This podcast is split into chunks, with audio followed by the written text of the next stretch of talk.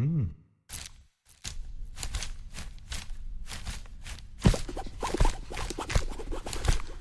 Audioaufnahmen von Lesungen und Vorträgen. Mehr als nur ein Buchladen. Buchladen Schwarzeres, hallo? Dann würde ich sagen, fangen wir an. Wir machen den Vortrag Staatstrojaner, weniger Sicherheit für alle. Wir, das sind die Kryptosprechstunde. Das ist Lux, das ist Jonas, ich bin Mess. Und ähm, genau, wir bieten eine offene Sprechstunde an. Ähm, wir bitten darum, keine Fotos hier zu machen. Zumindest nicht von uns. Ähm, genau, wir machen auch Workshops für Gruppen zum Thema Netzanonymität, Verschlüsselung und Gerätesicherheit. Und ihr könnt immer gerne vorbeikommen. Äh, in der Linienstraße sind wir immer am ersten und dritten Dienstag im Monat. Das könnt ihr auch alles auf kryptosprechstunde.org nachlesen. Ja, wieso machen wir diese Veranstaltung? Äh, seit 2009 darf in Deutschland staatlich gehackt werden. Und äh, seitdem werden die Befugnisse immer weiter ausgedehnt. Und äh, genau jetzt vor zwei Jahren hat der Bundestag die Verfassungsschutznovelle auf den Weg gebracht. Das heißt, alle Geheimdienste dürfen jetzt hacken.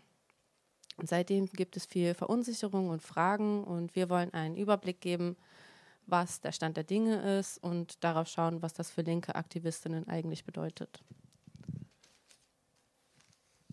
Der Ablauf ist erstmal, was ist ein Trojaner? Und dann gebe ich noch einen Überblick zur Rechtslage. Dann sprechen wir darüber, wie ein Trojaner eigentlich auf ein Gerät draufkommt und wollen dann noch unsere Kritik am staatlichen Hacken äußern und sagen, wie man sich schützen kann oder könnte. Genau, wenn ihr Verständnisfragen habt, dann stellt die gerne sofort. Wenn es so weiterführende Fragen gibt oder Diskussionen, dann lieber am Ende. Ähm, die Veranstaltung wird aufgezeichnet, deswegen auch das Mikrofon. Ähm, genau, das machen wir dann aus am Ende, dann seid ihr da auch nicht mit drauf. Ähm, genau, wir haben ein Handout. Das ist nicht ausgedruckt, es gibt einen Link dafür. Ähm, aber damit ihr jetzt nicht abgelenkt seid, werden wir am Ende nochmal ähm, dieses Handout quasi verlinken. Ihr könnt euch das dann aufschreiben. Dann fange ich jetzt an mit, was ist eigentlich ein Trojaner? Erstmal ist das nur eine Software, mit der jemand aus der Ferne unbefugten Zugriff auf ein anderes System erhalten kann. Das passiert unbemerkt, ich kriege davon nichts mit. Und sehr oft tarnt sich diese Software als etwas anderes. Also manchmal lade ich mir das aus Versehen selber runter, weil da so ein lustiger Link war in meiner Mail. Aber dazu sagen wir später auch noch mehr. Wie werden Trojaner eingesetzt? Also es gibt ganz, ganz viele verschiedene Zwecke, zu denen die eingesetzt werden. Das ist einmal Ransomware, das kennen wahrscheinlich viele. Das gibt es gerade überall in den Nachrichten. Ransom ist Englisch und heißt Lösegeld. Also die Geräte werden verschlüsselt von anderen und für den Schlüssel muss man dann ein Lösegeld zahlen, damit man die dann wieder entschlüsseln kann. Die werden auch als Stalkerware eingesetzt. Ähm, kann man ganz normal in so einem Play Store oder so runterladen, werden dort meistens als Monitoring-App äh, vermarktet. So äh, für Eltern, damit sie ihre Kinder kontrollieren können oder um Angestellte zu kontrollieren, natürlich nur mit deren Zustimmung. Ähm, wird aber in der Regel dann häufig von Tätern in gewaltvollen Beziehungen zur Überwachung von PartnerInnen oder ja, Ex-PartnerInnen verwendet. Industriespionage ist immer noch ein lukratives Geschäft und genau, Trojaner kann man auch hervorragend zum Ausspionieren von Firmengeheimnissen verwenden. Und unser Fokus liegt heute natürlich auf staatlichen Ermittlungen, also Software, die von Behörden auf den Geräten von Aktivistinnen installiert wird, um sie zu überwachen. Diese Programme sind unterschiedlich ausgefeilt. Also natürlich jemand, der Industriespionage betreibt, nimmt mehr Geld in die Hand als jemand, der so eine kleine App schreibt. Aber vom Prinzip her sind Trojaner immer dieselbe Art von Software. Wie kann man sich das jetzt vorstellen? Also die Bullen, die sitzen natürlich nicht da und hacken selber in ihrem Hoodie, sondern die kriegen eine fertige Software, die sie dann nur noch anwenden müssen. Und dafür habe ich mal ein paar Screenshots Ähm, das ist natürlich auf dem Beamer nicht so gut zu sehen. Erinnert so ein bisschen an so Musikabspielprogramme der 90er Jahre. Ähm, ganz oben seht ihr so eine Leiste, da sind so kleine Icons. Ähm, genau, erstmal das hier ist der äh, Pegasus-Trojaner von der Firma NSO Group und die Screenshots sind aus einer Präsentation von 2014. Also das ist ein Prototyp. Ob der jetzt so konkret, wie er da aussieht, jemals eingesetzt wurde, kann man nicht sagen, aber so grob kann man sich das vorstellen. Ähm, in der obersten Zeile kann man dann sehen, da gibt es sowas wie den Standort, gibt es so einen Reiter, dann gibt es einen Reiter zu Kalender und einen Reiter zu Installation. Also offensichtlich kann man da auch nochmal schön was nachinstallieren. Und das hier ist das Fenster zum Überwachen von Chats. Also wir sehen da so kleine grüne Punkte, das sind die WhatsApp-Chats und darunter Facebook-Chats. Und rechts sieht man dann die, in der Spalte die Konversation tatsächlich zwischen den Leuten. Wenn jetzt jemand über Signal kommunizieren würde, dann wäre da auch wieder so eine bei Type wäre wahrscheinlich dann so ein Signal-Icon. Dahinter kommt ein Timestamp, das ist die letzte gesendete Nachricht. Dann kommt Participants, also da sind die Leute, die halt in diesem äh, in dieser Konversation drin sind. Und wenn man dann die Konversation auswählt, also diese gelb angezeigte Spalte, das ist dann rechts die Konversation, die man da lesen kann. Ähm, das Ganze gibt es auch noch ein bisschen einfacher. Das ist hier die SMS-Variante, weil die SMS natürlich nicht so gruppiert sind. Also das ist eine einfache Tabellendarstellung. da sieht man dann direkt den Inhalt der Nachricht ähm, und die Telefonnummer, ob es inbound, also eingehend oder ausgehend ist und auch die Uhrzeit. Und jetzt kommt noch mal was richtig creepiges. Ähm, genau, das hier ist ein Bild, und zwar das Bild, was die Kamera von dem infizierten Gerät gerade aufnimmt oder gerade zeigt. Also in der Regel halt die nutzende Person. Ähm, und oben rechts sieht man dann auch noch so einen kleinen Button, da steht dann Take Snapshot. Also da kann man dann noch kurz abfotografieren, wen man da gerade sieht. Ähm, genau, jetzt wollen wir die Frage klären, warum will der Staat hacken dürfen? Ähm, früher war es ganz einfach, Kommunikation mitzuschneiden. Also man konnte SMS oder E-Mails einfach abfangen oder Telefonate mithören. Das ist auch einfach möglich, weil diese Kommunikationswege an sich schon nicht verschlüsselt sind. Und mittlerweile gibt es viele Kommunikationswege, die verschlüsselt sind, teilweise auch automatisch. Also die Nutzenden müssen dafür gar nichts mehr machen. So klassisch Messenger, die sind einfach Ende zu Ende verschlüsselt. Und das finden die Behörden natürlich blöd. Die wollen auch weiterhin mithören und mitlesen. Das zweite ist, dass auch ein Standardfeature geworden ist, dass Endgeräte verschlüsselt werden können.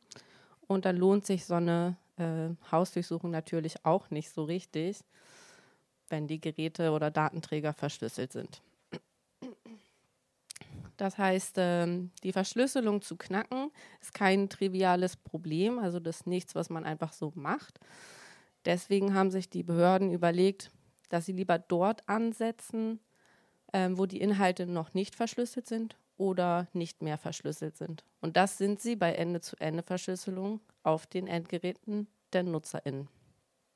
Und dafür, um dorthin zu kommen, brauchen sie einfach einen Trojaner. Vor der Infektion mit einem Trojaner steht natürlich erstmal die Frage nach der rechtlichen Grundlage. Also von wem, gegen wen, unter welchen Voraussetzungen dürfen Staatstrojaner überhaupt eingesetzt werden. Das ist natürlich ganz kompliziert in Deutschland. Ähm, technisch gesehen ist ein Trojaner eigentlich immer dasselbe, habe ich ja vorhin auch schon mal gesagt. Äh, ein heimlicher Eingriff auf ein Gerät. Aber juristisch gesehen gibt es ganz viele verschiedene Arten von Staatstrojanern und die stelle ich euch jetzt vor. Einmal die Quellen-TKÜ. Die, ähm, genau, das ist natürlich der schöne offizielle Name. Ähm, also die erlaubt das Abhören und Aufzeichnen von Kommunikation ohne Wissen der Betroffenen. Und Quelle heißt es, weil die Kommunikation bereits an der Quelle mitgeschnitten wird, also auf dem Endgerät. Ähm, genau, weil dort ist es halt noch nicht verschlüsselt oder äh, bereits entschlüsselt. Die Quellen-TKÜ ähm, schneidet die laufende Kommunikation mit. Ähm, wie das sichergestellt werden soll, weiß man nicht so genau. Aber der, ja, die Behörden sagen, dass damit sozusagen die Erlangung von Kommunikation, die durch eine konventionelle TKÜ erlangt werden würde, die wollen sie halt haben. Was bedeutet, wenn es nicht verschlüsselt wäre, dann könnten sie das mithören. Kompliziert. So, eigentlich gilt das natürlich erst ab dem Moment, wo ein Gerät infiziert ist. Aber das legen sie auch ein bisschen anders aus, weil sie sagen, ja, wenn das noch im Chat sichtbar ist, dann hätte das ja zum Anordnungszeitpunkt schon erfasst werden dürfen und dann wollen sie es jetzt auch doch nachträglich noch haben. Das äh, Grundrecht, in das dabei eingegriffen wird, ist das Brief-, Post- und Fernmeldegeheimnis, Artikel 10 Grundgesetz. Und äh, die Argumentation dahinter ist, Kommunikation ist immer dasselbe, egal mit welchem Mittel. Also ob man jetzt einen Brief schreibt oder ähm, mit einem Messenger, das ist für, ähm, ja, in Gesetzgeberhinsicht dasselbe. Ähm, für die Anordnung ähm, nach der Strafprozessordnung, das ist das, was dafür ähm, verwendet wird, unter anderem, muss eine von drei Voraussetzungen vorliegen, also eine besonders, nee, eine schwere Straftat muss begangen, versucht oder vorbereitet werden. Und dazu gibt es sogenannte ähm, Katalogstraftaten. Ich habe ein paar rausgesucht, nicht alle. Das ist sowas wie Mord, Steuerhinterziehung, Verstöße gegen das Betäubungsmittelgesetz und Beihilfe zum irregulären Grenzübertritt. Wenn das nicht reicht, dann kann man auch sagen, ah ja, die Tat wiegt auch im Einzelfall besonders schwer. Und wenn das immer noch nicht reicht, dann kann man auch sagen, ah ja, wir haben keine andere Möglichkeit, den Sachverhalt oder Aufenthaltsort zu klären. Äh, oder das wird viel schwieriger und dann darf man das auch einsetzen. Also irgendwas wird man finden, dann kann man die auch einsetzen. Ja, die wird auch kleiner Staatstrojaner genannt, die Quellen TKÜ. Warum? Weil es noch einen großen Staatstrojaner gibt. Das ist die Online-Durchsuchung. Und die Online-Durchsuchung betrifft eben nicht die laufende Kommunikation, sondern alles, was auf dem Endgerät gespeichert ist. Und nicht nur das, was ihr wirklich auf eurem Gerät habt, sondern wenn ihr einen Cloud-Speicher benutzt, ähm, dann auch das, wo ihr gerade in dem Moment eingeloggt seid, weil das zugehörig zu eurem System gezählt wird, egal wo es liegt. Und der Staat hat sich halt dieses Gleichnis zu einer physischen Hausdurchsuchung ausgedacht. Und sie sagen, normalerweise ähm, ja, gehen die Bullen in eine Wohnung und beschlagnahmen Dinge und das wollen sie halt auch auf dem Gerät machen. Dieses Argument hinkt ein bisschen, weil bei einer physischen Hausdurchsuchung, da bekomme ich das mit. Da fliegt morgens die Tür auf und dann weiß ich, da ist jemand.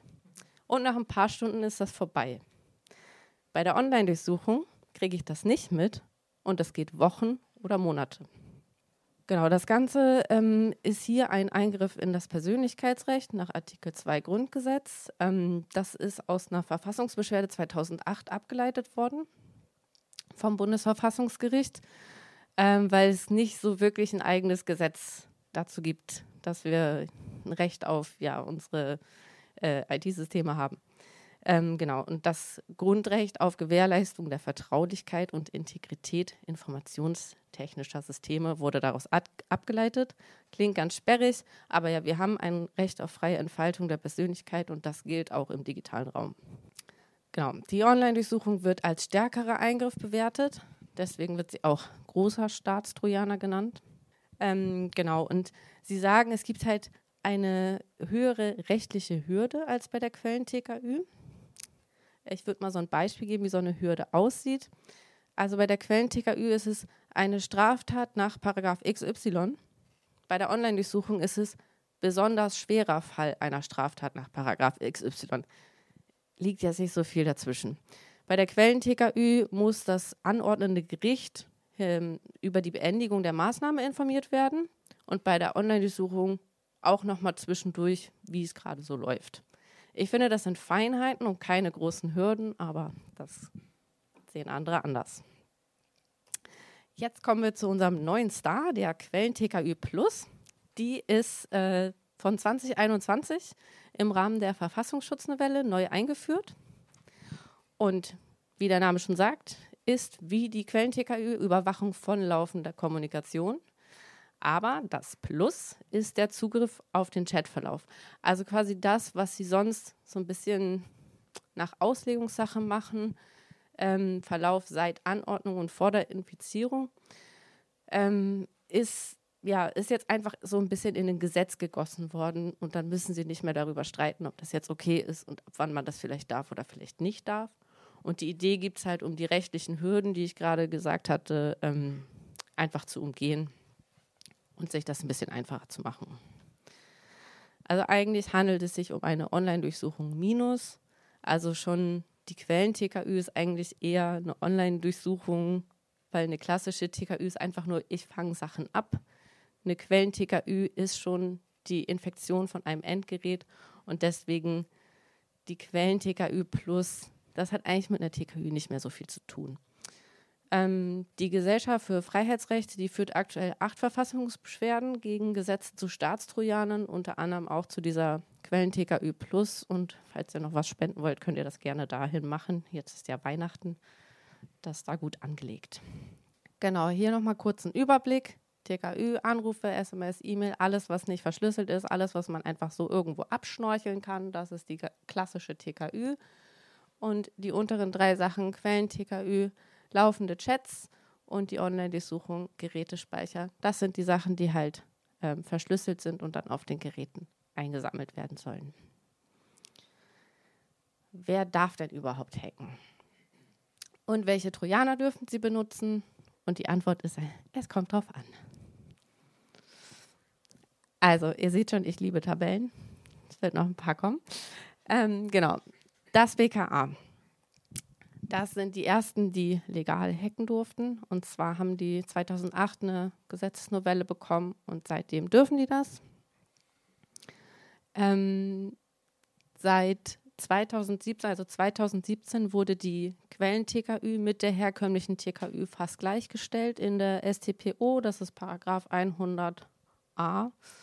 Ähm, genau, und da sind beide abgehandelt. Und dadurch, dass die 2017 ähm, geändert wurde, die StPO, darf seitdem die Polizei nach Strafprozessordnung äh, hacken.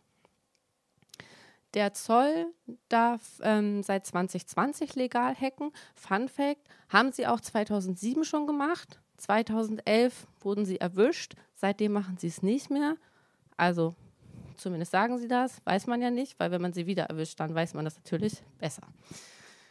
Ähm, genau, seit letztem Jahr dürfen alle 19 Geheimdienste hacken. Also die 16 Landesverfassungsschutze, äh, der Bundesverfassungsschutz, MAD und BND. Und die haben nämlich alle auch diese Quellen TKÜ Plus bekommen, weil das jetzt ganz frisch und neu ist. So, die Bundespolizei. Die wollen auch einen Staatstrojaner haben, weil alle anderen haben ja auch. Und das wurde tatsächlich auch vom Bundestag beschlossen im letzten Bundespolizeigesetz Novelle. Aber der Bundesrat hat das abgelehnt im Juni letzten Jahres und das hängt halt jetzt noch in der Schleife. Also was da jetzt passiert, wird man sehen, ist es noch nicht klar. Aber die wollen auch gerne die Quellen TKÜ Plus haben, aber bisher kriegen sie gar nichts. Noch ein Fun Fact. In Baden-Württemberg darf sogar die Steuerfahndung hacken. Die haben nämlich vom LKA so ein Geschenk bekommen, also ein Trojaner als Geschenk bekommen und dürfen das für so bandenmäßige Steuerhinterziehung einsetzen. Noch eine Tabelle. Das ist es, wie es aktuell aussieht. Warum sind da verschiedene ähm, Häkchenfarben? In Deutschland darf einmal gehackt werden nach STPO, das hatte ich vorhin schon gesagt. Also es gibt ähm, ein Strafverfahren, es gibt Beschuldigte und es darf nach Gefahrenabwehr gehackt werden. So, das BKA darf alles. Äh, da fällt natürlich auf, dass sie die Quellen TKÜ Plus nicht haben. Das ist aber auch einfach so, dass die ihr Gesetz schon so lange haben, dass da sich noch niemand über die Quellen TKÜ Plus einen Kopf gemacht hat. Deswegen haben die die nicht.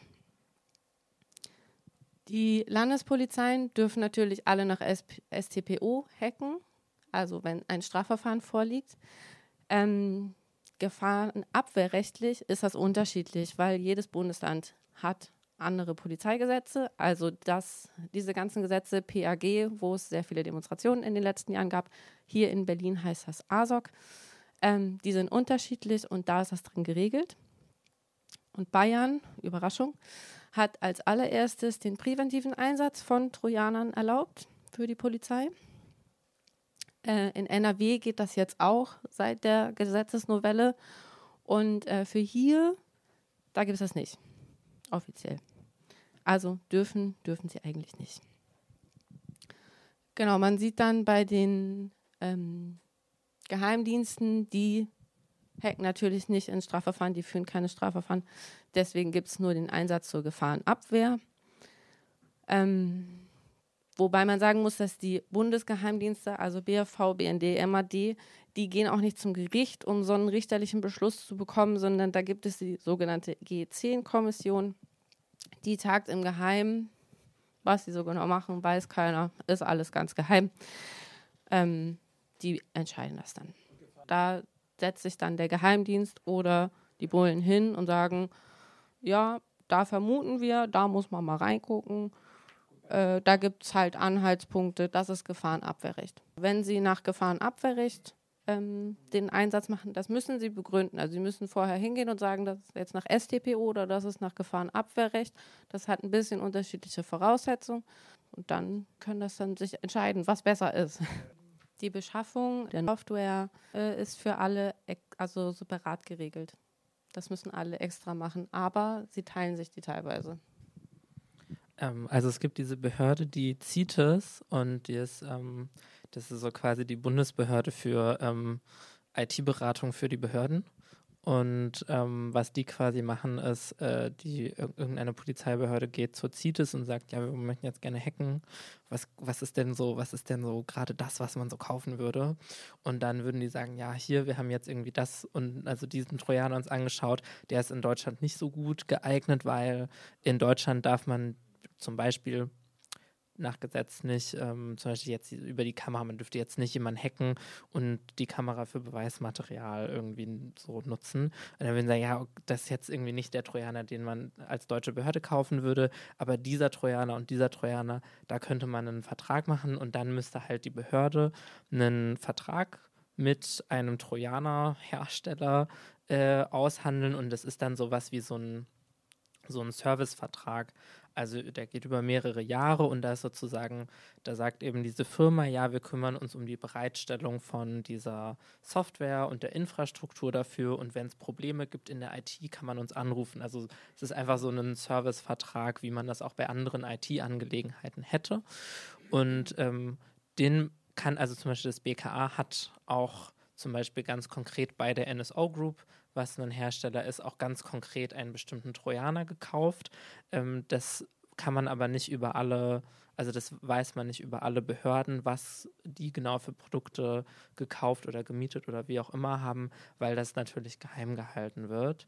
Ähm, das heißt, man kriegt das immer mal wieder mit, wenn da so, wenn da mal was geleakt wird. Es gibt natürlich geschultes Personal. Also die kriegen schon eine Software, solche Bilder, wie ich am Anfang gezeigt habe, die bekommen eine Software, mit der sie halt arbeiten können, ähm, die sie halt selber dann verwenden. Aber ja, und ich meine, das BKA zum Beispiel hat auch eigene Trojaner geschrieben. Also es ist jetzt auch nicht nur, es ist wirklich sehr unterschiedlich. Einige Behörden haben eigene Software entwickelt. Äh, alle Behörden haben mehrere Trojaner. Die haben nicht nur einen ähm, da verändert sich natürlich auch ganz viel so, ne? Wie es genau abläuft, das ist ja äh, auch eine der großen Kritiken. Wir wissen es nicht, weil wir immer nur Sachen wissen, wenn sie sozusagen dabei wirklich konkret erwischt werden, dass sie halt was Illegales gemacht haben. Also die Frage ist, wer entscheidet, ob der Trojaner-Einsatz rechtmäßig ist. Also es ist ja immer so, dass ähm, die Bullen müssen immer einen Antrag stellen beim Gericht auf Anordnung dieser Maßnahme. Ähm, bei Gefahr im Verzug gibt es auch Voraussetzungen, wo das über die Staatsanwaltschaft laufen kann. Ähm, was ich vorhin gesagt habe, die Geheimdienste, also der BundesVS, MAD und BND, das sind die einzigen, die nicht zum Gericht gehen müssen. Da gibt es dann diese sogenannte G10-Kommission, die tagen im Geheimen. Die kann man nicht überwachen. Das ist auch eine ganz große Kritik. Genau, und also ich habe jetzt kein Beispiel, wo im Nachhinein festgestellt wurde, ah ja, die Maßnahme ist nicht rechtens, aber gibt es sicherlich. Also wie bei allen Maßnahmen, die jemals durchgeführt wurden, immer irgendwann auch mal festgestellt wurde, dass sie in dem und dem Fall halt nicht rechtmäßig war. Prinzipiell kann man sagen, äh, das ist alles mit Vorsicht zu betrachten, also auch dieses Schaubild ist mit Vorsicht zu betrachten. Wir wissen, dass die Behörden, also BKA auf jeden Fall, Zoll auch auf jeden Fall lange bevor sie eine Gesetzesgrundlage hatten, gehackt haben. Also die haben Anfang der Nullerjahre gehackt. Da gab es überhaupt für niemanden ein Gesetz dafür, das zu dürfen. Also genau, was sie dürfen, was sie tun, sind einfach völlig unterschiedliche Blätter. Ich würde jetzt noch mal eins weitermachen. Und zwar mal so als äh, kleine Einordnung. Das hier ist äh, die jährliche Statistik vom Bundesamt für Justiz. Also die hier ist jetzt von 2020. Ist eine Riesentabelle. Wenn man Tabellen mag wie ich, kann man da mal reingucken.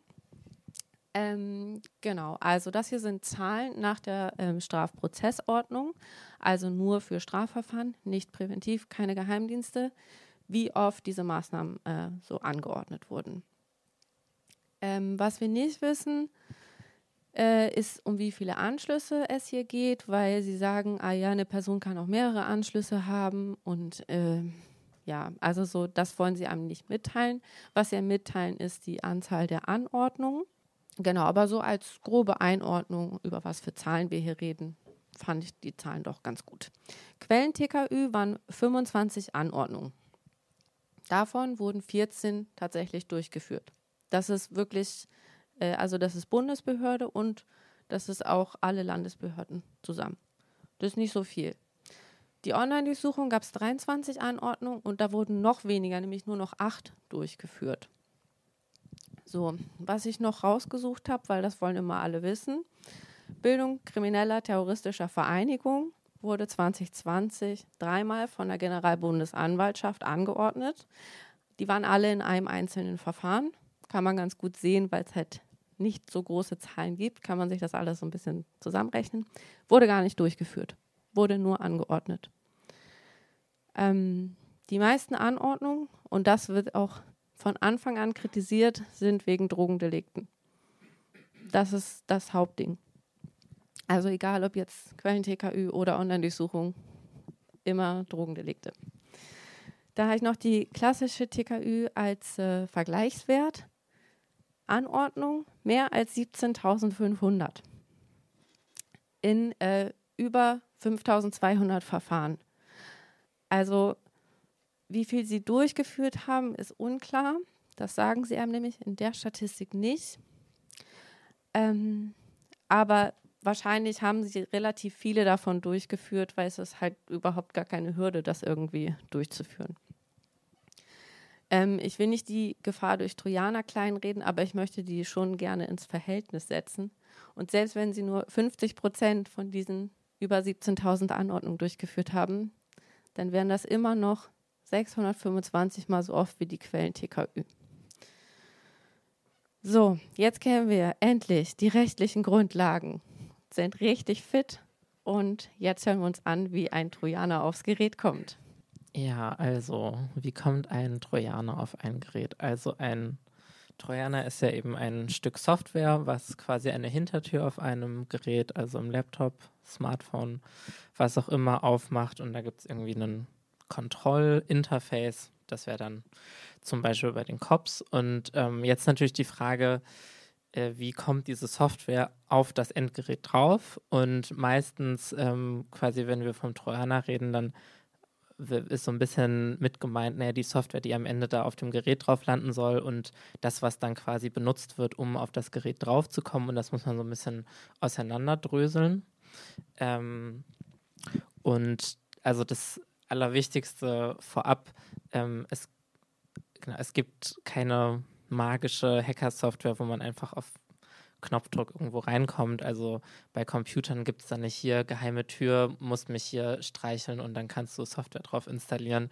Ähm, genau, also normalerweise sind ähm, IT-Systeme so designt und auch irgendwelche Apps oder Programme sind so designt, dass sie keinen nicht autorisierten Zugriff zulassen. Das heißt zum Beispiel ganz klassisch, äh, dass man sich, wenn ich mich mit dem Internet verbinde, ist die Idee, dass ich ins Internet gehen kann, aber das Internet soll nicht auf mein Gerät reinkommen. Das ist so in der, im Design der Sache. Und nur weil ich ins Internet gehe, hole ich mir da nicht das Internet auf mein Gerät drauf. Ähm, Zugriff auf mein Gerät bekommt man dann, wenn es entweder menschliches Versagen gibt oder technische Fehler. Also wenn in dem Design von meinem Gerät oder der Software davon, wenn es da Fehler gibt, die eben diese, diese Regel, dass man sagt, alle Systeme sollten so sein, dass es keinen nicht autorisierten Zugriff gibt, ähm, wenn das nicht äh, eingehalten wird. Und da redet man von Sicherheitslücken im Programmcode oder auch im Design von einem Programm, also quasi, wie sich das überlegt wurde, wie es funktioniert werden soll. Und bei menschlichem Versagen muss man auch noch, also ne, das äh, menschliches Versagen hat dann oft nicht so viel mit coolen schwarzen Bildschirmen und grüner Schrift zu tun, sondern das sind halt so Enkeltricks einfach. Und ähm, die macht man dann, um auf den Computer reinzukommen. Könnte man auch machen, um der Oma viel Geld abzunehmen. Es ist im Endeffekt dasselbe. Genau, und äh, trotzdem, um so ein bisschen konkreter mal zu werden, haben wir so ein paar ähm, Beispiele aus den letzten Jahren. Ähm, äh, Adalet, ähm, das ist türkisch und bedeutet Gerechtigkeit. Das war so eine ähm, Protestbewegung in der Türkei, die so als Antwort auf die AKP-Politik ähm, entstanden ist. Und das kennt ihr bestimmt von auch so jetzt so Berliner Initiativen, zum Beispiel Deutsche Wohnen enteignen, die haben so ein, die haben so ein Branding, so ein Logo und Farben, die man mit ihnen assoziiert. Und bei Adelet war das auch, die hatten irgendwie diese orange Schrift und sowas. Und dann gab es da so eine, ähm, so eine Webseite, die hat sich als Bewegungs-Homepage ausgegeben. Da gab es so Werbung für diese, äh, diese App, die man von Google Play runterladen kann. Und ähm, genau, was man dann denken würde, ist, ach cool, das ist so eine Organizing-App, ich installiere die und dann kommt da zum Beispiel hier, ähm, morgen in deiner Gegend gibt es da diese Kundgebung oder sowas. Und genau, in Wirklichkeit war das eben eine Trojaner-App. Also man hat sich den Trojaner hier einfach freiwillig installiert. Und ähm, genau, das, das ist jetzt unspannend, aber das ist quasi einfach eine der relevantesten ähm, Arten und Weisen, einen Trojaner auf einem fremden Gerät zu installieren. Und das nennt man Phishing. Also das, das ist jetzt also so wie Angeln auf Englisch. Phishing, da hat man pH draus gemacht. Aber ähm, genau, ist quasi, also man angelt so ein bisschen ähm, und dann beißt jemand in den Köder rein. Ähnliche Arten wären zum Beispiel, dass man jemandem so eine Fake-E-Mail schickt und sich als jemand ausgibt darin und sagt, hier ist das, ähm, hier ist das Protokoll vom letzten Meeting, gezeichnet deine Arbeitskollegin und dann klickt man da drauf und dann wird da irgendwas ausgeführt auf meinem Computer, was nicht ausgeführt werden sollte. Ähm, und kleiner Fun Fact, äh, Finn Fischer war der, die Firma, die ähm, diesen Adalet-Trojaner hergestellt hat, die hatte ihren Sitz in München, beziehungsweise ist eigentlich so multinationaler Konzern, aber äh, auch in München und ähm, Genau, auf jeden Fall, ähm, der Chaos Computer Club hat sich diesen Adele Trojaner angeschaut. Die waren noch so, ach Moment mal, dieser Code kommt uns doch bekannt vor, das ist doch von Finn Fischer. Hat Finn Fischer eigentlich eine Exportgenehmigung in die Türkei? Wir glauben nicht. Haben sie die Bundesregierung gefragt, haben die eine Exportgenehmigung in die Türkei? Weil es ist ja eine Waffe. Das fällt ja unter Waffenexportgesetze. Und ähm, dann hat die Staatsanwaltschaft Ermittlungen aufgenommen und ähm, aufgrund der Ermittlungen äh, wurde deren sollte deren Vermögen eingefroren werden und dann haben sie Insolvenz angemeldet. Danke, Antifa. Ähm, genau. Das war der ähm, Adeler-Trojaner, der war eben sehr simpel, ähm, eben wo, weil es eigentlich wirklich nur dieses Phishing war. Ähm, und genau, es gibt noch einen anderen Trojaner, der jetzt letztens ähm, so in den Nachrichten war, in manchen Nachrichten, die wir lesen. Und der heißt ähm, Hermit und da war es interessant, dass es eine Zusammenarbeit mit dem Internetanbieter gab. Das war nicht in Deutschland allerdings. Äh, es gibt aber auch in Deutschland äh, in diesem Gesetz zur, ich hoffe, ich erzähle keine, ich glaube, in dem Verfassungsschutzgesetz ähm, gibt es da ähm, die Grundlage dafür, dass ähm, so Telekommunikationsanbieter, also gemeint ist die Telekom oder Vodafone oder so, dass die ähm, unterstützen bei, äh, beim staatlichen Hacken. Wie diese Unterstützung aussieht, weiß man nicht. Also das steht natürlich nicht im Gesetz, aber das wäre eine mögliche Art der Zusammenarbeit. Ähm, und in diesem Fall war es eben so gewesen, dass der Internetanbieter die Datenverbindung von einem Smartphone gekappt hat, also was ganz normal über so eine SIM-Karte eben mobiles Datenvolumen hatte. Und dann hat man eine S SMS bekommen. Und da stand so, ja, hier ist dein Telekommunikationsanbieter, sagen wir mal die Telekom oder so. Ähm, gibt technisches Problem hier, du musst mal diese App installieren, um deine Verbindung wiederherzustellen. Und diese App hat sich dann quasi als Telekom-App oder Vodafone-App oder was auch immer irgendwie ausgegeben. Und ähm, dann hat man in dem Moment sich den Triana installiert. Und das ist wieder sehr ähnlich zu dem letzten Beispiel. Wir haben es deswegen spannend gefunden, weil wir uns wirklich gefragt haben, okay, wie könnte diese, ähm, diese Zusammenarbeit mit so einem Telekommunikationsanbieter aussehen, wenn das in Deutschland passieren würde. Das können wir uns noch nicht so richtig ausmalen, aber wir würden sagen, das ist so ein denkbares Szenario, das tatsächlich die Telekom sich an sowas beteiligen könnte und da irgendwie, weiß ich nicht, über meinen DSL-Anschluss dann ich äh, auch so eine ähnliche Nummer irgendwie. Ähm, ich hoffe nicht, dass ich gehackt werde. Genau, also ich als so das allgemeine Mann, jemand. Genau. wir gemeint sind wir alle. Ähm, genau.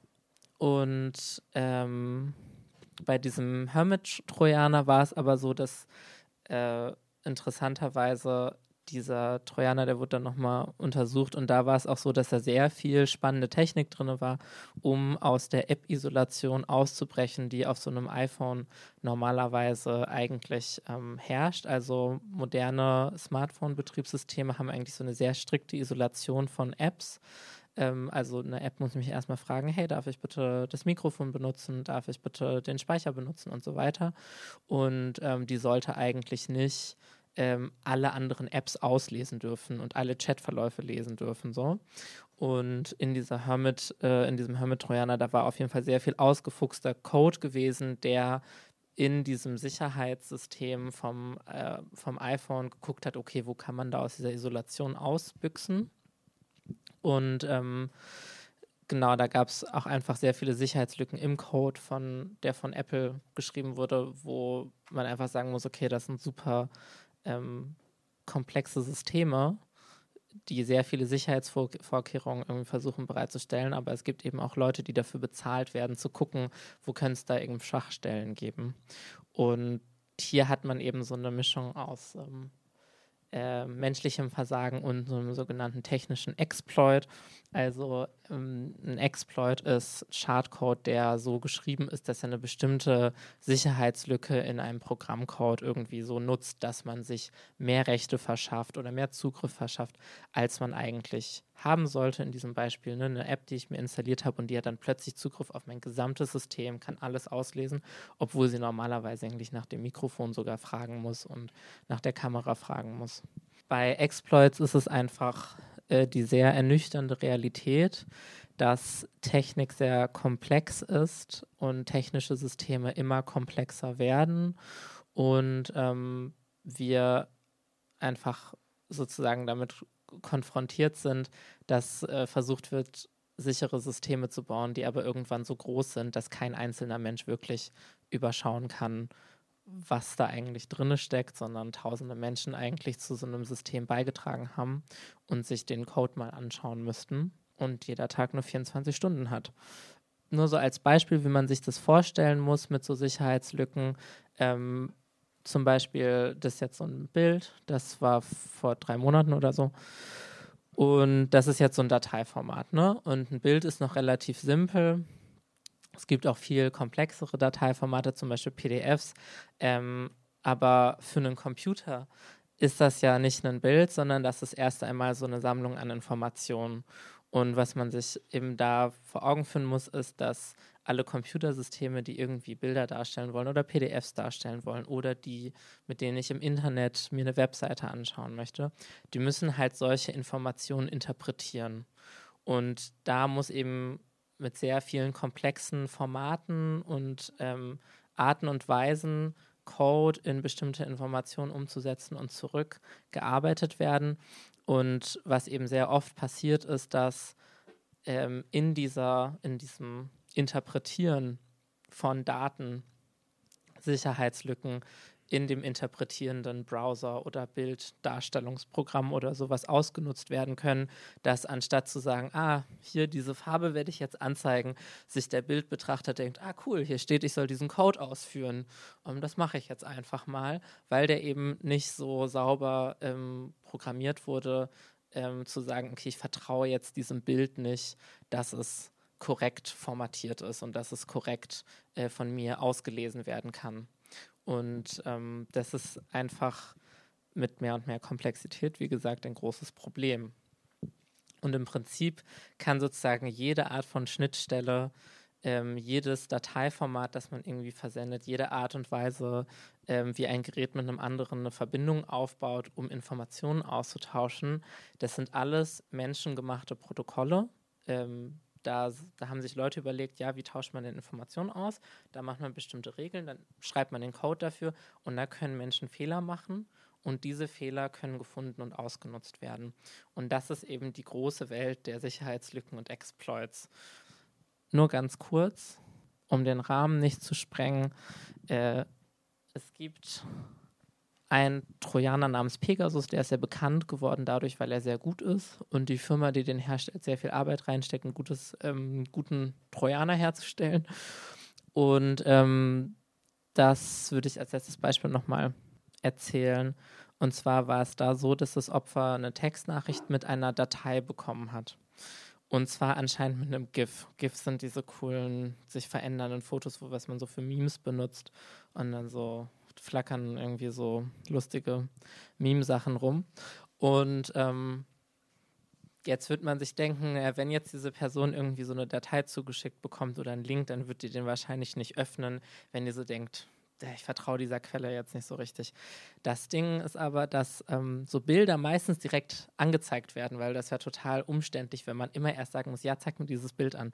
Und iMessage, das ähm, SMS-Programm von, von Apple fürs iPhone, was standardmäßig da installiert ist, das zeigt halt einfach Bilder einfach direkt an. Da muss man nicht mit interagieren. Dachte auch, da wird ein GIF geschickt, aber es hat sich herausgestellt, das ist gar kein GIF. Das hat sich als GIF ähm, getarnt und wurde nicht korrekt untersucht, ob es das wirklich ist, war aber eine sehr komplexe PDF. Und in dieser PDF waren 70.000 Zeilen Chartcode versteckt ich glaube, das ist so. Irgendwo habe ich mal geguckt und ich glaube, dass die erste Version von, von Photoshop war ungefähr so groß gewesen. Ähm, also Adobe Photoshop, diese sehr komplexe Bildbearbeitungsding. Ne? Also 70.000 Zeilen Chartcode und die wurden dann ausgeführt und die haben dann diesen Trojaner auf dem Gerät installiert und das nennt man Zero-Click. Also das ist sozusagen der ganz, ganz große Spaß für Behörden und ähm, Hacking-Firmen, wenn man ein, eine so tolle Sammlung von Sicherheitslücken gefunden hat, dass man noch nicht mal mehr die Interaktion vom Opfer braucht. Das ist total belastend, also sozusagen psychologisch total belastend, sich vorzustellen, dass man einfach gehackt werden kann, ohne zu interagieren, weil sozusagen das, was man sich so sagen kann, ist, naja, klick halt keine Links und mach halt keinen Scheiß und dann wirst du halt nicht gehackt werden, so hoffentlich. Ähm, und genau, das ist natürlich etwas, was das total in Frage stellt. Ähm, ich würde aber trotzdem dazu nochmal so sagen, dass so ein Zero-Click auch wesentlich seltener ist als andere Formen von, ähm, von Hacking, einfach weil man sozusagen so eine große Sammlung von Exploits in verschiedenen Teilen eines Systems finden muss, die man so miteinander irgendwie zusammenfügt, dass man quasi ohne ein einziges Mal Interaktion zu haben, direkt den vollen Zugriff hat. Und da muss man sagen, ne, die NSO Group, die den Pegasus ähm, herstellt, die, da arbeiten wirklich fitte Leute für. Das sind wirklich fitte Leute, die viel Geld dafür bekommen, den ganzen Tag zu gucken, wie hacken wir einen iPhone, einen Android, einen Linux, einen Windows, whatever. Also die Abteilung, die nur für das Auffinden von Schwachstellen da ist, hat sowas wie 250 MitarbeiterInnen, habe ich gelesen. Es gibt zwei Fragen. Also die Frage ist, ob wenn ich ursprünglich auf meinem Gerät keine Sicherheitslücken habe, dann sozusagen in diesem Fall durch diese PDF ähm, die Schadsoftware installiert wird. Ähm, nee, es ist ein bisschen komplizierter. Also was hier, hier wurden verschiedene Sicherheitslücken ausgenutzt. Erst einmal ähm, die SMS-App hätte nicht eine Datei öffnen sollen, die eigentlich gar kein Bild ist. Und was sie gemacht hat, ist halt eine Datei zu öffnen und an den PDF-Reader zu übergeben. Und der PDF-Reader hat dann ähm, den Code ausgeführt, den er eigentlich nicht hätte machen sollen. Also der hätte gucken können, was gibt es da darzustellen, aber ähm, der hätte nicht Anweisungen von der PDF annehmen sollen. Der hat aber Anweisungen aus der PDF ähm, angewendet und in diesen Anweisungen in der PDF waren dann wiederum noch einmal Code drin, der bestimmte andere Sicherheitsmechanismen vom iPhone wieder sozusagen umgangen ist. Also was man da hatte, war eine unfassbar komplexe äh, Abfolge von verschiedenen Exploits, die verschiedene Sicherheitslücken in verschiedenen Teilen von diesem Betriebssystem ausgenutzt haben. Jetzt hat natürlich Apple diese Sicherheitslücke geschlossen in dem PDF-Reader und in, dem Mess in der Messenger-App, aber natürlich ist dann immer noch denkbar, okay, was ist, wenn in einer anderen App, die man hat, eine ähnliche Sicherheitslücke genutzt wird.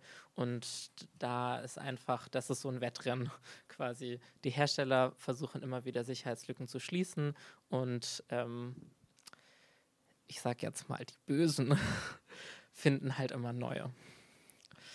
Genau, wir haben auch noch mal zu so verschiedenen Trojanern, wenn euch das interessiert, ähm, haben wir auch noch mehr Links im Handout. Okay, es gab noch eine Frage. Nochmal zum Kontext, der Pegasus-Trojaner wurde bei, weiß ich nicht, über 200 Journalisten, also das ist sozusagen, also die Liste an Journalisten, die mit Pegasus gehackt wurden, ist ähm, sehr lang und sehr viele von denen wurden auf diese Zero-Click-Art und Weise ähm, äh, gehackt. Das ist von Amnesty ähm, so untersucht worden. Die haben sich die Telefone von Betroffenen angeschaut und gesagt, hier, also sie haben halt eine forensische Analyse gemacht. Die haben sich das Telefon angeguckt und gesagt, okay, hier sind Spuren von einem Trojaner. Wie ist der da draufgekommen? Teilweise konnten sie dadurch auch rekonstruieren, wie ist der Trojaner auf das Gerät gekommen. Und äh, beim Pegasus-Trojaner ist es sehr oft so gewesen, dass es so ein Zero-Click-Ding war, also dass er ohne Interaktion da gelandet ist wie gesagt, im, es gibt im Handout nochmal so Links, ähm, auch von, also von dem Bericht von Amnesty, die das untersucht haben. Ja.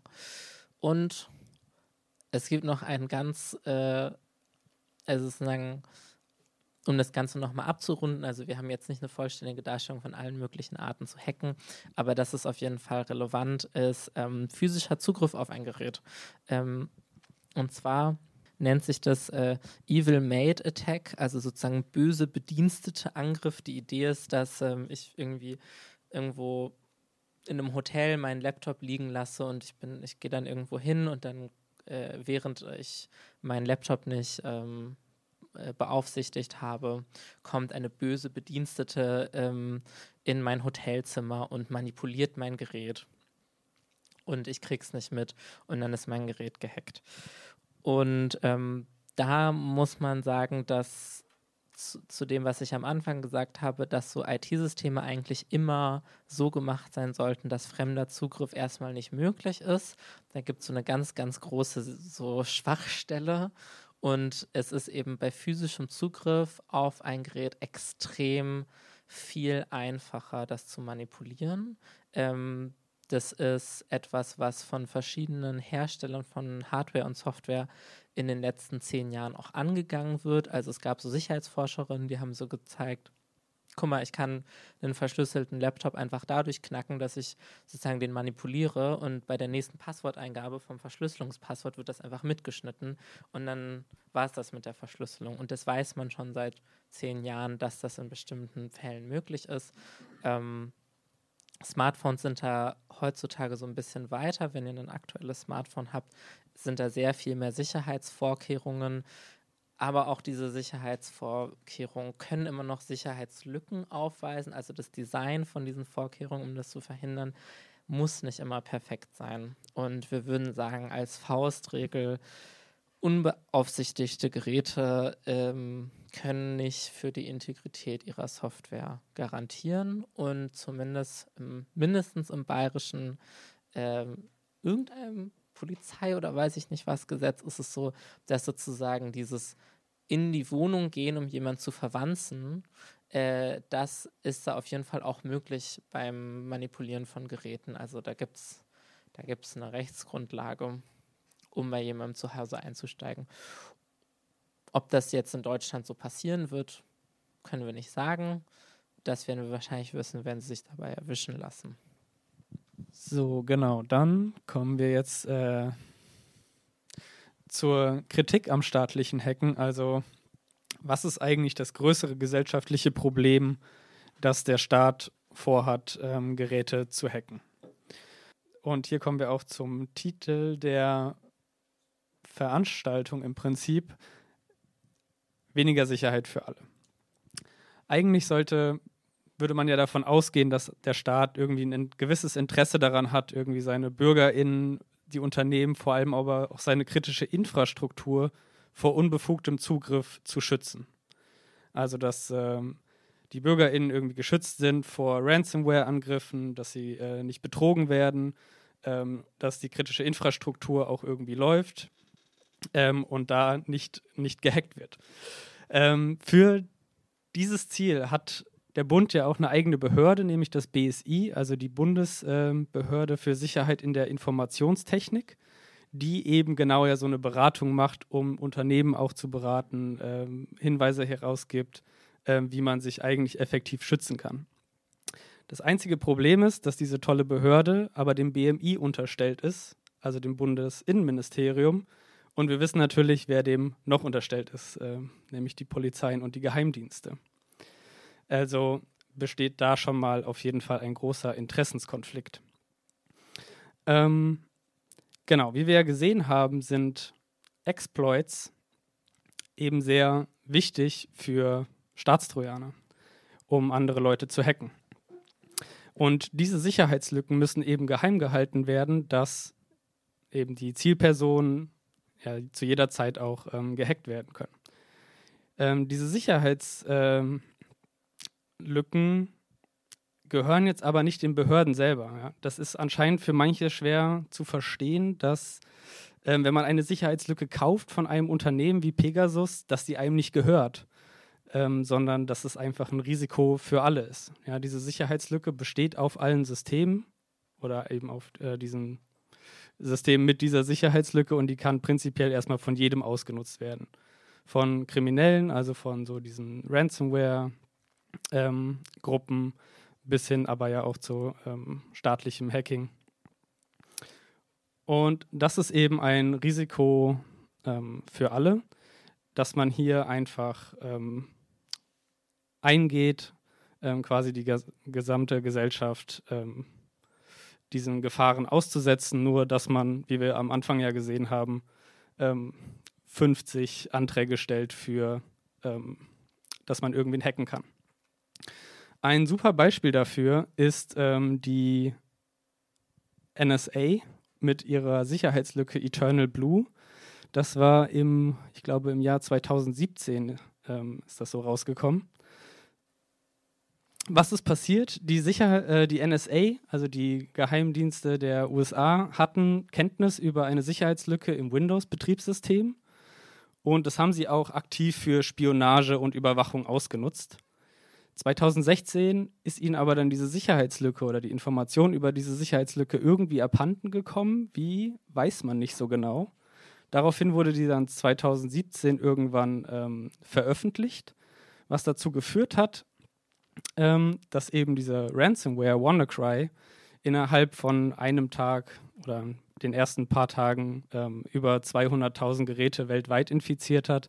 Darunter, wie man hier jetzt auch sieht, äh, zum Beispiel die Deutsche Bahn.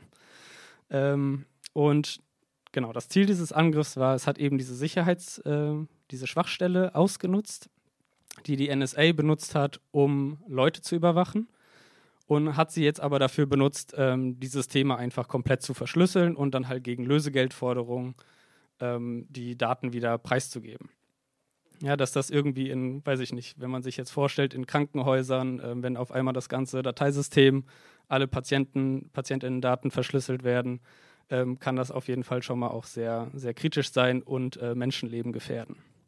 Das Ende dieses Ganzen ist nochmal so ein bisschen glimpflich ausgegangen, weil ähm, ein findiger Mensch hat äh, herausgefunden, dass dieser WannaCry ähm, Ransomware einen Kill-Switch hatte, also man konnte ihn einfach abstellen, ähm, was dann, ähm, dann, den Schaden etwas eingedämmt hat, aber dennoch geht, beläuft sich der Schaden weltweit in Millionen bis Milliardenhöhe.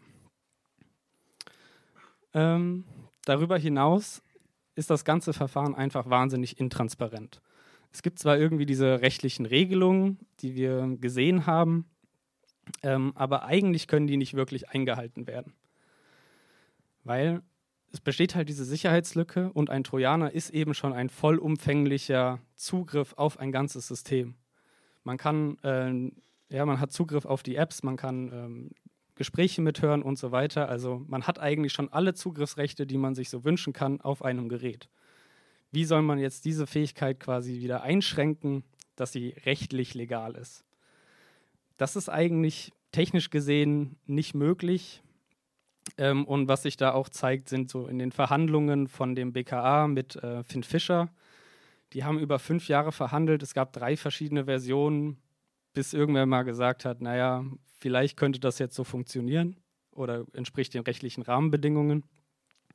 Ähm, ähnlich ist das bei Pegasus. Da gab es jetzt auch kürzlich, ist rausgekommen, dass das BKA auch seit 2017 Gespräche mit Pegasus führt über ähm, ähm, das Kaufen eines Trojaners. Ob sie den jetzt gekauft haben oder welche Trojaner die Polizeien besitzen, wissen wir aber nicht.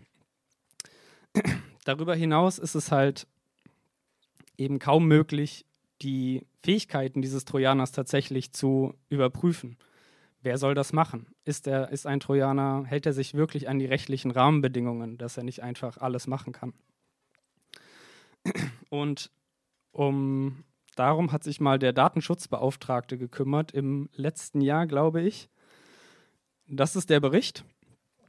Ähm, wie man sieht, sieht man nichts. Was hat der Datenschutzbeauftragte gemacht?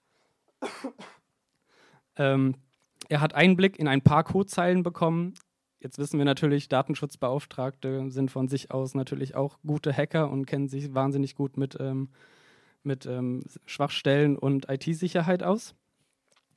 Ähm, aber dennoch, dass man quasi hier nicht sieht, was er eigentlich über diesen ähm, Trojaner, den das BKA in diesem Fall selber programmiert hat, ähm, zu sagen hat, reicht schon diese ersten drei Zeilen, die man trotzdem lesen kann. Das kann man jetzt wahrscheinlich schlecht lesen, deswegen lese ich es mal vor. Die Software ist geeignet, die Software ist in der Lage, die Software ist ein. Ähm, aber allein diese drei Zeilen reichen irgendwie schon aus, dass da ein mangelndes Verständnis herrscht, weil es ist nicht interessant, was ein Trojaner kann, sondern es ist eigentlich mehr interessant, was kann er denn nicht.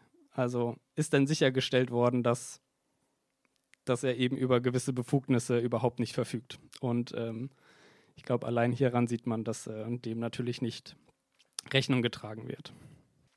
Des Weiteren ist es halt einfach nicht nachvollziehbar, ob der Trojaner nicht von Polizeien auch missbraucht wird. Da gab es 2011 bei dem ersten Staatstrojaner oder bei dem Staatstrojaner des bayerischen LKAs schon mal eine Untersuchung, wo der Datenschutzbeauftragte auch meinte, es war nicht nachvollziehbar, ob eventuell über diesen Trojaner nachträglich noch Software installiert wurde, um eben Befugnisse zu erweitern. Ähm, es war nicht klar, wofür der eigentlich gebraucht wurde, was haben die Beamten eigentlich getrieben.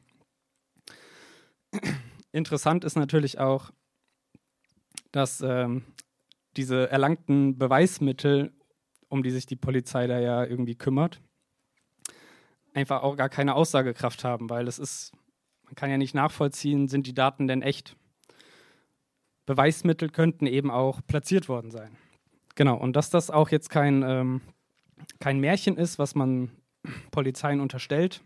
Zeigt ein Beispiel aus Indien, wo gezielt die Polizei über Staatstrojaner bei Oppositionellen einfach Beweismittel platziert hat, die sie dann natürlich gefunden haben und somit Verurteilungen ähm, gegen Menschen durchsetzen konnten.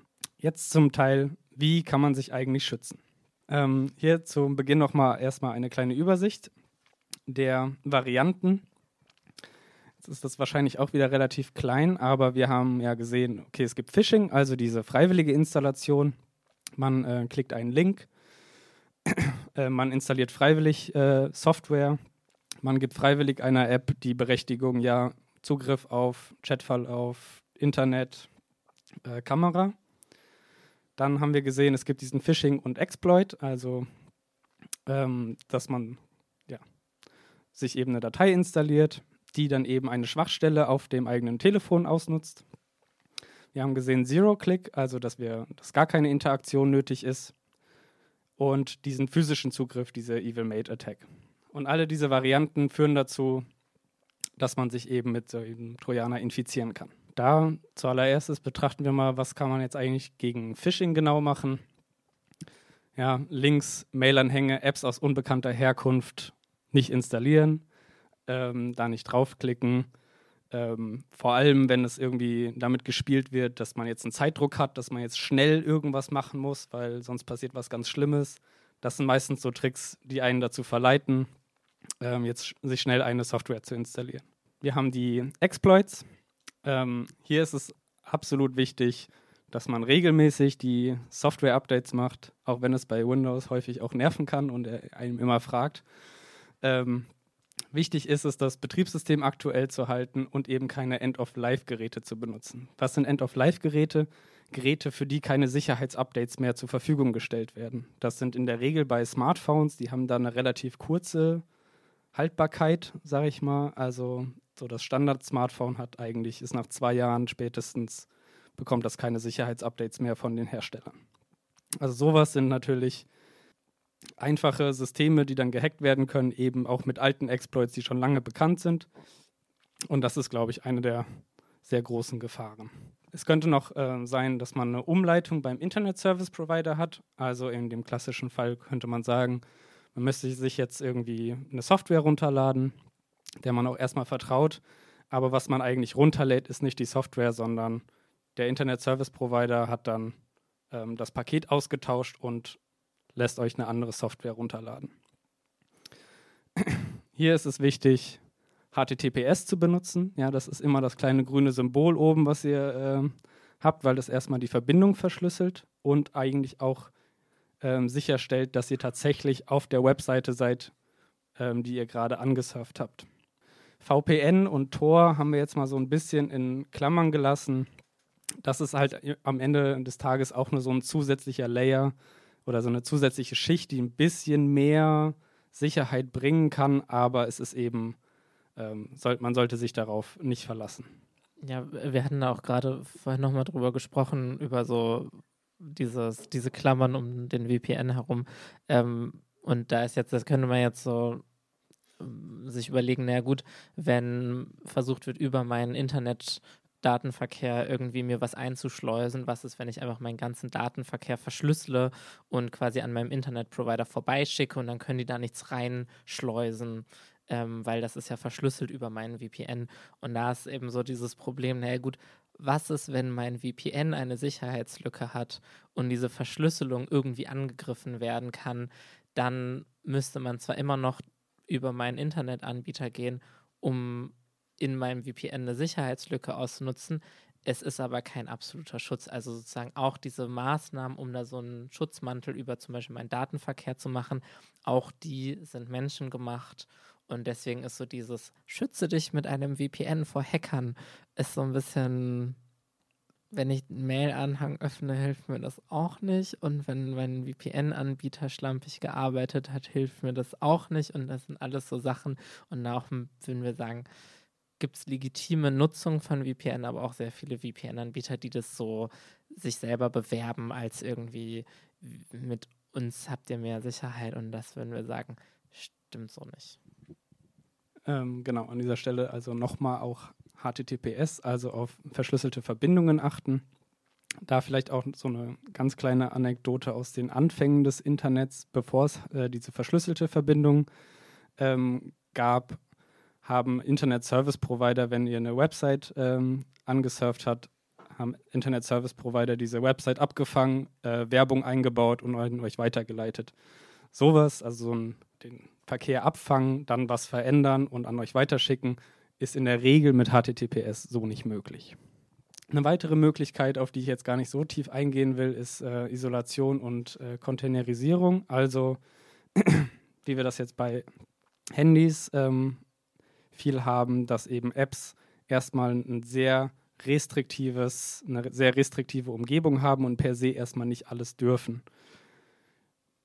Ist auch nur so eine bedingte Sicherheit, weil eben diese Sandbox, wie das dann heißt, also diese ähm, restriktive Umgebung, ähm, kann natürlich auch Sicherheitslücken haben, ähm, aus der dann ausgebrochen wird. Aber genau, wenn euch irgendwie, wenn ihr quasi erstmal in einer virtuellen Maschine oder so oder in einem Container, in einer Isolation gehackt werdet ähm, und das erstmal dem keine Berechtigungen gibt, ist es auf jeden Fall erstmal eine zusätzliche Hürde. Zu Evil Mate-Angriffen, also dieser, dass äh, die Polizei irgendwie äh, Zugriff auf Geräte hatte und die eventuell verändert hat. Wir würden da einfach erstmal dazu raten, solche Geräte sind erstmal per se nicht mehr vertrauenswürdig, weil man nicht nachvollziehen kann, ähm, was da verändert wurde, ob zusätzliche Hardware eingebaut wurde äh, oder ob die Software oder das Betriebssystem verändert wurde. Da gibt es momentan auch mehr verbesserte Sicherheitsmaßnahmen, die versuchen, das irgendwie äh, sicherzustellen, dass man das erkennen kann. Das wären dann hier so kleine Warnungen, ähm, die euch darauf hinweisen, dass euer Gerät ähm, korrumpiert wurde und ähm, dass man ihm eigentlich nicht mehr vertrauen soll, weil eben so eine Veränderung der Software erkannt wird im Vergleich zum ähm, Ursprungszustand. Genau, falls ihr zu so äh, diesen Hardware, also diesen Evil Mate-Angriffen und wie man sich eben davor ähm, besser schützen kann oder eben zu Isolation und Containern ähm, mehr wissen wollt, da kommt gerne zu uns in die Sprechstunde, da können wir euch ein bisschen mehr erzählen. Aber das soll es jetzt erstmal bis hierhin gewesen sein. Hier ist dann quasi der Link, wenn der aktuell ist, äh, für das Handout, wo dann nochmal alle Informationen auch nochmal zusammen äh, gesammelt sind. Genau, ähm, und dann würde ich sagen, vielen Dank erstmal und dann können wir noch gerne Fragen beantworten, wenn ihr noch welche habt. Wir haben keine Flyer mitgebracht. Man äh, trifft uns immer an, jeden ersten und dritten Dienstag im Monat. Genau, im Stressfaktor tragen wir immer ein, wann unsere Termine sind. Und ähm, genau, das ist in der Linienstraße, das ist ein Hausprojekt am Rosenthaler Platz, ähm, ich glaube Linie 206. Und da sind wir von 2 bis 6 Uhr nachmittags ähm, anzutreffen. Und ähm, ich meine, dass auch unsere Webseite in unserem Handout verlinkt. Also quasi, wenn ihr, wenn ihr diesem Link, diesem Link könnt ihr folgen, guten Gewissens, könnt ihr klicken und öffnen. ähm, da findet ihr auf jeden Fall, also genau, da ist auch die Präsi mit nochmal unserem, unserer Webseite und sowas.